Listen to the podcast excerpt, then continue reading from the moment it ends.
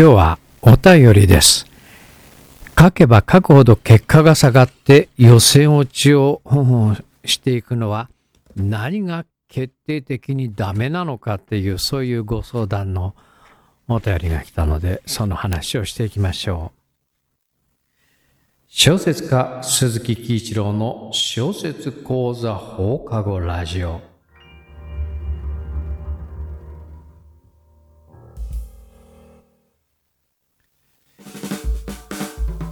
突然の連絡。連絡じゃない、メール、メールだよな。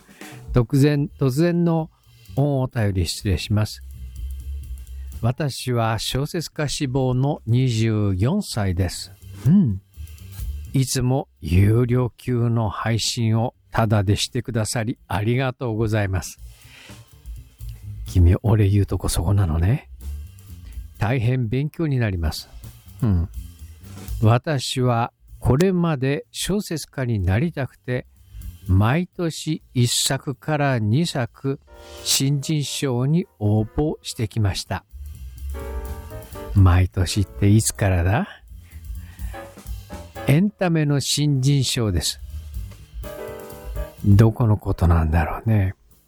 結果はというと大体最終選考一歩手前ぐらいまではいけるのですがつまり2時とか3時とかということなんだろうか。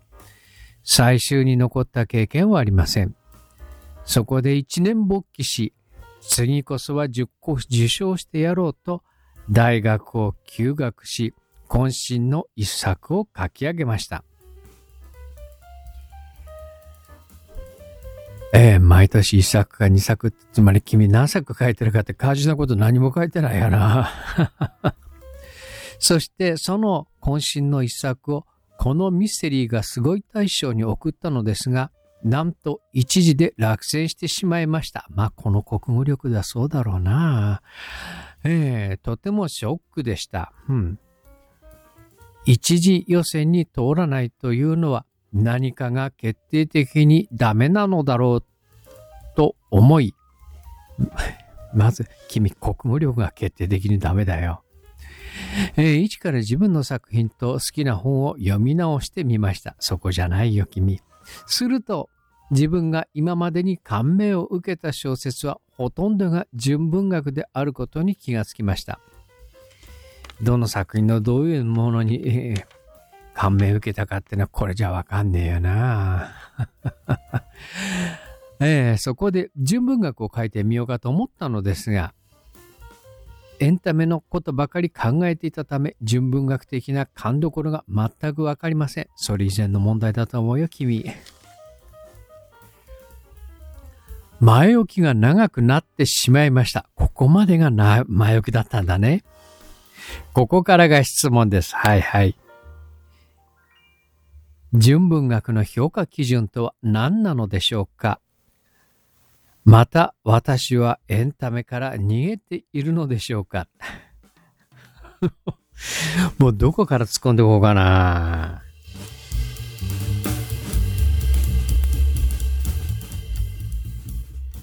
とりあえず先に質問の答えだけをして言っておこうな。えっと、すごく読みにくい文章なんだけども、つまり質問は2つあるということなんだな。純文学の評価基準とは何なのかということと、私はエンターテインメント小説からの執筆から逃げているのでしょうか多分そういう意味であると思うけど、その2つだね。で、1つ目の純文学の評価基準。これについては、一応ほれ、川出消防新社とお付き合いがあるので、まあ、あの、文芸の編集者に聞いたことがある。純文学って、その、エンターテインメントとなんか、まず、予選の段階で純文学で大きく違うことってなんかあるのって聞いたら、いや、基本的に全く同じです。で、日本語で書いてあるということを、書いてある日本語が伝わるような日本語で書いてあるということを、それから、あ著者がこの作品で何を書きたいのか伝わること。まずそこが最初の第一歩だからね。で、その、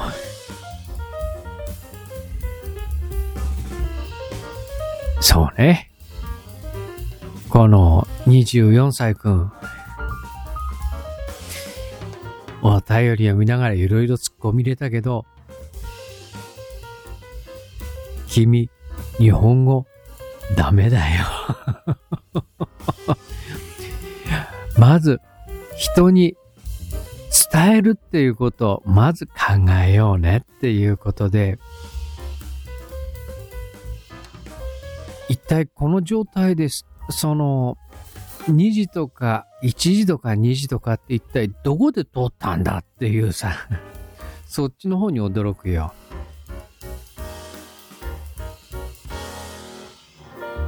えー、二つ目。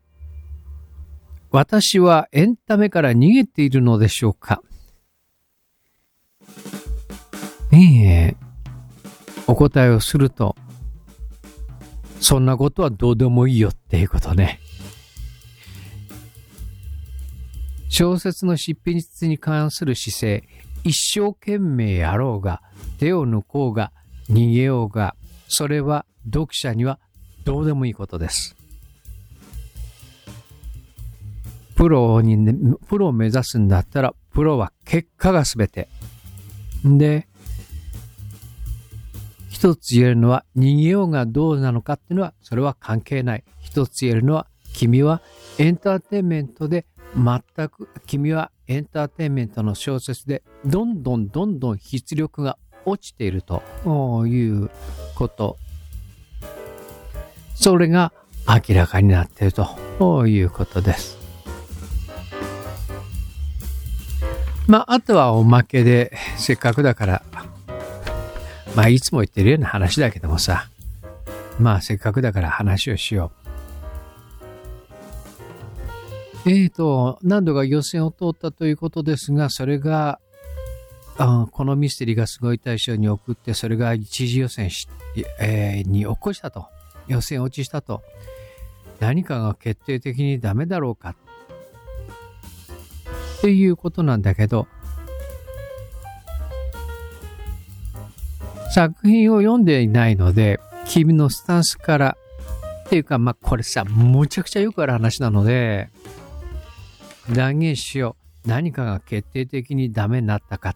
何が決定的にダメなになったか理由、もう一度整理をするよ。24歳くん小説家志望くんが予選落ちをしてしまう、しまった決定的にダメな理由は考えられることは二つ。一つは書くことがなくなった。二つ目は自己模倣して劣化していった。どちらかではなくて多分両方だと思う。書くことがなくなった。っていうのはえー、20代前半っていうのは、読書の量も人生経験も多くないので、で、出力ばかりで入力の残高が底をついたっていうことです。で、書くことばかりに力を入れて入力、その、インプットに力を入れていないと、あっという間に残高はなくなる。これが、えっ、ー、と、40代、50代だと、まあ、それなりに人人生経験もあり、えー、人生経験があったりだとか、まあ、コツコツコツコツ読んでればさ、あの、40年、50年読み続けてれば、それなりのその読書量って蓄積されていくからさ、まあ、取り崩したって、まあ、まあまあ知れているし、それに仕事をやってきた、その何十年かやってきた仕事の蓄積というものがある。だけど20代っていうのは、はっきりよ、20代の人間に中身なんかない。中身なんかないんだよ。これから詰め込むんだからさ。中身がないのに出力ばっかりやってたら、それは何にも書くことがなくなるよ。んで、大学を休学して渾身の一作を書き上げた何を寝言言ってるんだよ。そんなにさ、中身のない状態で大学という入力のその入力大学というそのとてもたくさんしっかり系統だって勉強できる、取材ができる、取材できる場をほったらかしにしといて出すをばっかりにしてたら、それは何にも書けないよ。書くことがないんだからさ。ということです。二つ目の自己模倣して劣化していく。これよくあるんだよね。ええー何が決定的にダメなんだろうかと言って自分の作品を読み返し、そして予選を通った時の自分のところをずっと読み返して、他人のチェックを入れず、えー、自分の作品を読み返して自分で評価してここが悪いだろうとここがいいだろう、ここが悪いだろうっていうふうに自分で評価するっていうの、それを自己模倣と言うんだよ。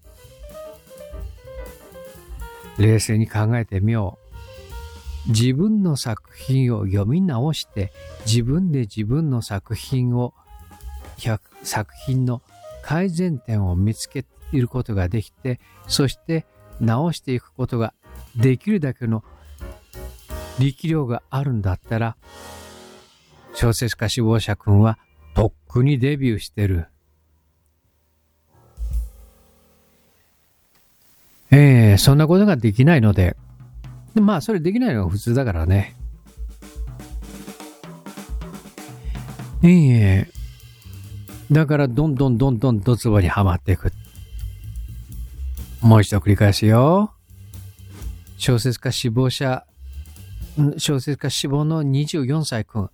君がどんどんどんどん結果が落ちていって予選落ちをしていく決定的なダメなところというのは学校を休学して大学を休学して書くことがなくなったということと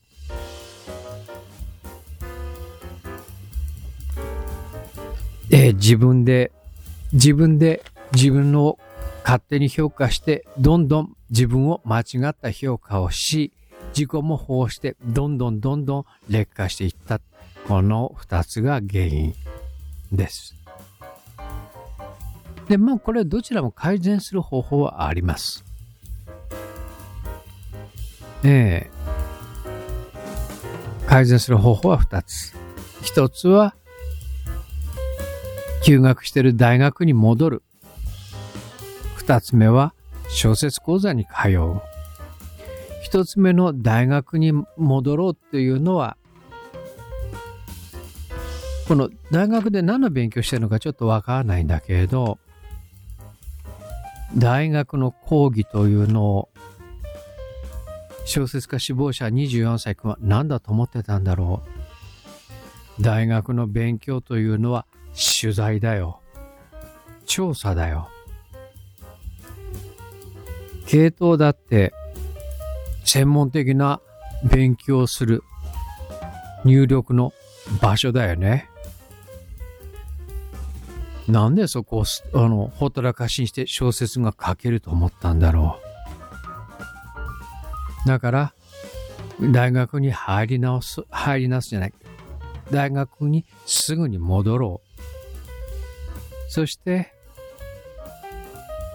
専門的な知識、大学の中でどんなあ専門知識を得るか、今どんな大学の何学部で何を勉強したのかいただいたメールからではわからないんだけれど、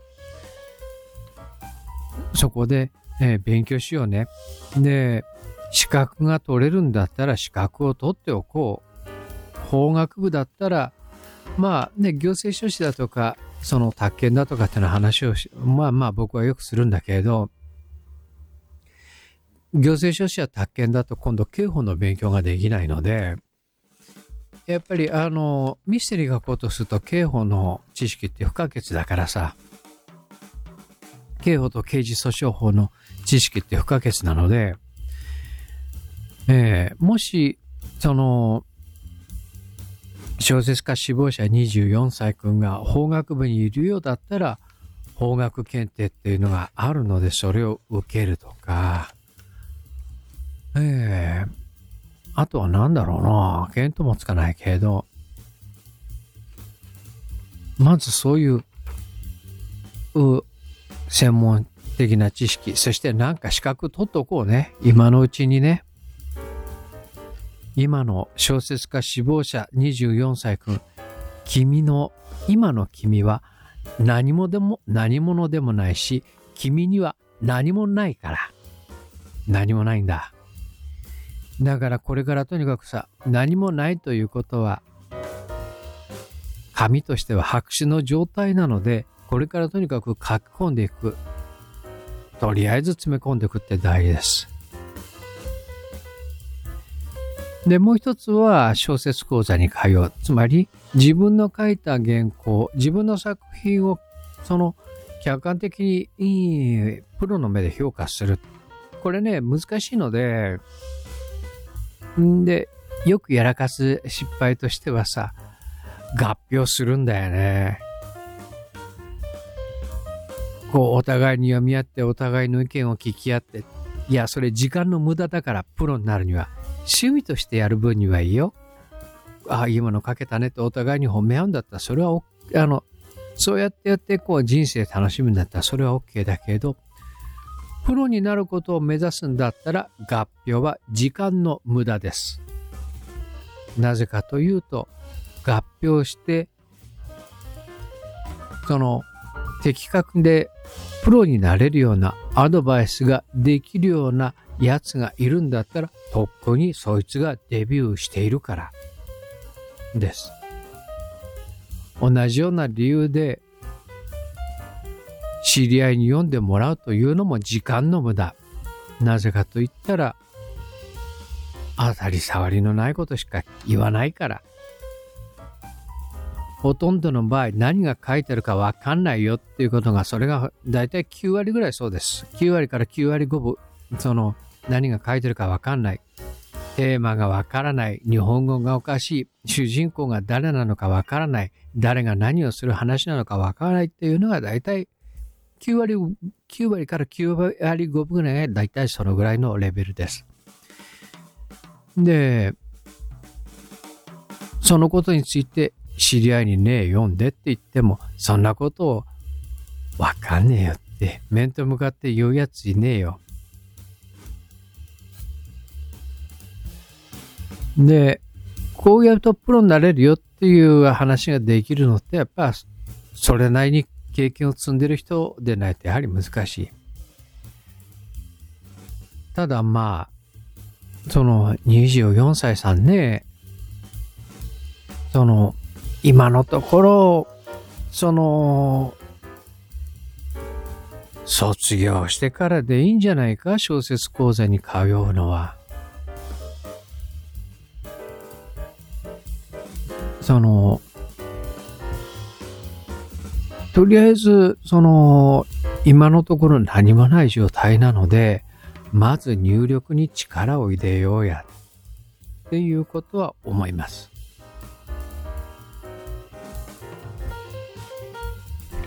しかしまあ、一年勃起し、渾身の一作を書き上げましたが、落ちたので、がっかりして、えー、ショックでした。何を甘えたことを言っているんだか。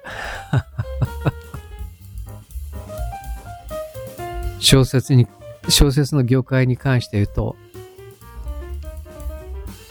小説の世界で才能があるというのはどういうことかというのは三十何年の経験で一つはっきり言えることがある。小説の世界で才能があるというのは、やった努力の分だけ結果が伴うのを才能があるということであって、ほとんどの人間は、まあ、あの、まあっていうか、鈴木喜一郎程度の才能であれば、才能の人間は、努力をしても無駄働きというのがほとんどということです。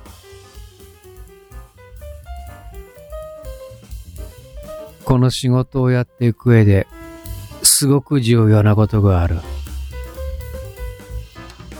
努力に酔うな、情熱に甘えるな。それが一つ。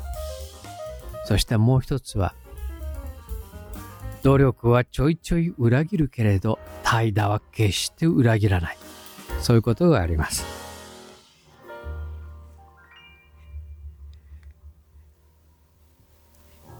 いや、しかしあれだな。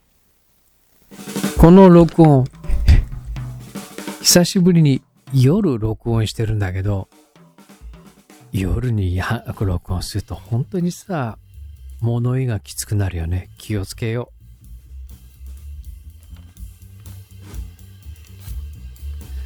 う。この番組のお便り、ご質問を募集しています。Google フォームで匿名ボックスを用意しました。概要欄からアクセスしてください。その時にラジオネームを書き添えてくださると嬉しいです。鈴木喜一の小説講座では随時受講生を募集しています。リモート対応で世界中どこにいても受講できます。江戸川乱歩賞や横溝正史賞、折り物新人賞など圧倒的プロデビュー実績を誇っています。受講申し込みは概要欄からアクセスしてください。この番組は YouTube をキーステーションにサウンドクラウド、Apple Podcast、Google Podcast、Spotify などのポッドキャストプラットフォームでも配信しています。というところで今日の小説家鈴木喜一郎の小説講座放課後ラジオそんなところでではではでは